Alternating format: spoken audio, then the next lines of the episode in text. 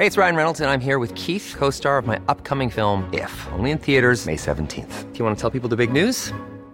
All right, I'll do it. Sign up now and you'll get unlimited for $15 a month in six months of Paramount Plus Essential Plan on us. Mintmobile.com slash switch. Upfront payment of $45 equivalent to $15 per month. Unlimited over 40 gigabytes per month. Face lower speeds. Videos at 480p. Active Mint customers by 531.24 get six months of Paramount Plus Essential Plan. Auto renews after six months. Offer ends May 31st, 2024. Separate Paramount Plus registration required. Terms and conditions apply if rated PG.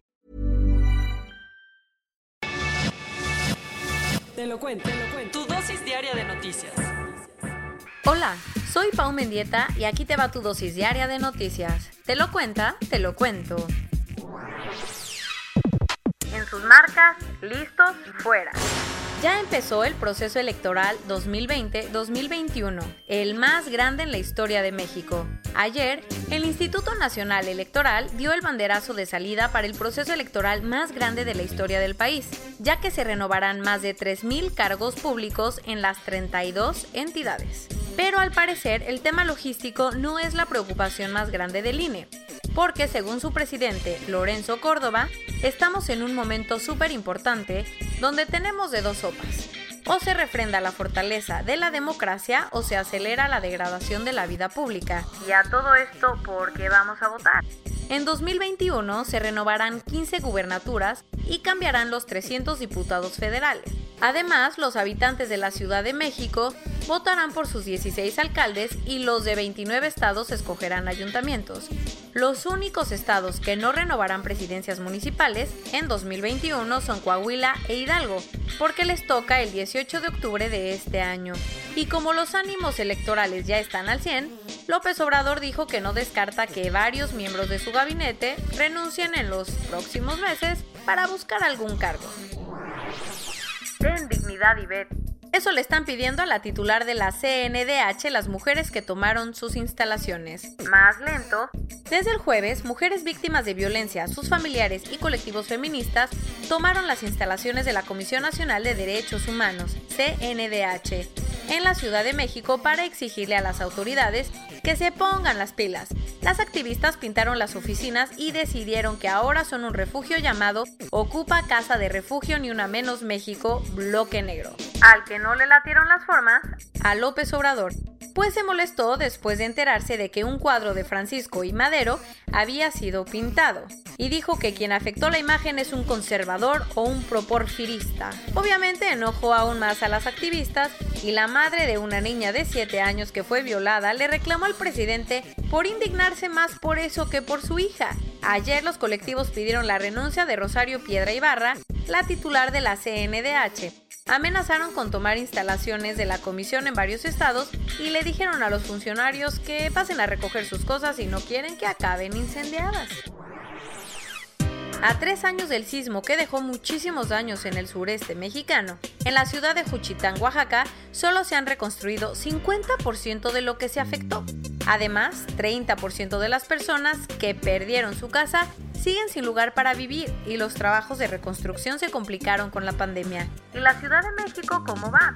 La Comisión de Reconstrucción espera que para finales de este año se hayan recuperado todos los inmuebles dañados.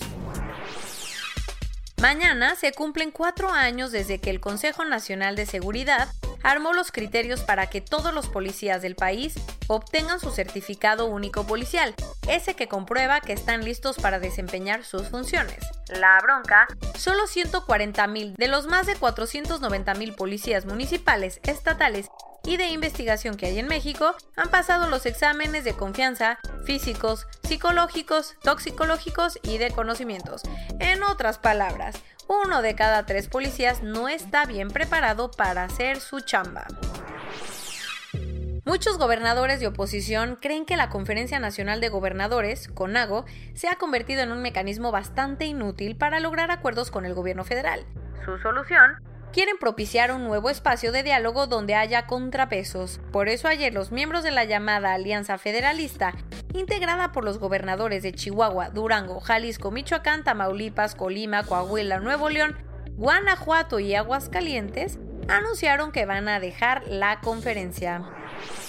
Como te hemos contado, muchísimos de los opositores al presidente Lukashenko han tenido que abandonar Bielorrusia después de las polémicas elecciones que han desatado semanas de protestas. Una de las pocas opositoras que sigue en el país es María Kolesnikova. Pero el lunes pasó algo muy preocupante, pues según testigos, hombres encapuchados la raptaron cerca del Museo Nacional de Arte de Minsk y la subieron a una minivan que se perdió entre las protestas. Lo peor es que nadie de su equipo aparece y no hay pistas de dónde puede estar o quién la secuestró.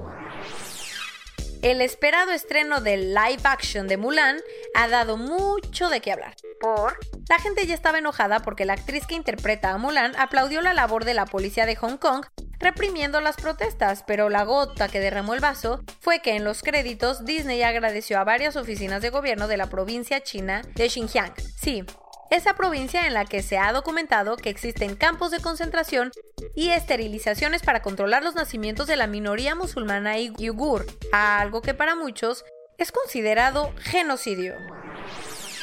Corona News Global en el mundo. A nivel global ya hay más de 27.246.000 casos y hasta ayer en la noche al menos 890.000 personas habían muerto. Y en México 637.509 personas se han enfermado de COVID-19 y desafortunadamente 67.781 han muerto. El Instituto Nacional de Antropología e Historia confirmó que desde ayer ya están abiertas las zonas arqueológicas del Estado de México, Morelos y Ciudad de México. Con más de 90.000 casos en las últimas 24 horas, India rebasó a Brasil y se convirtió en el segundo país con más contagios, con más de 4.2 millones. El que también está rompiendo récords es España, porque ayer se convirtió en el único país de Europa occidental con más de 500.000 casos positivos. El primer ministro de Australia prometió que si dos ensayos clínicos salen bien, el país tendrá 85 millones de dosis de vacuna disponibles. Lo más impresionante, Australia tiene 25 millones de habitantes. Con todo y el empaque, dos farmacéuticas chinas presentaron su vacuna contra el COVID-19 en una feria comercial de Pekín. El crack de la selección francesa de fútbol, Kylian Mbappé, dio positivo al virus y se perderá el partido contra Croacia. Pacientes con coronavirus en los hospitales públicos de Costa Rica empezaron a recibir un medicamento obtenido a partir de anticuerpos de caballos. Esto es parte de una investigación avanzada para encontrar un tratamiento. Y esto es todo por hoy. Nos vemos mañana con tu nueva dosis de noticias. Pau Mendieta se despide.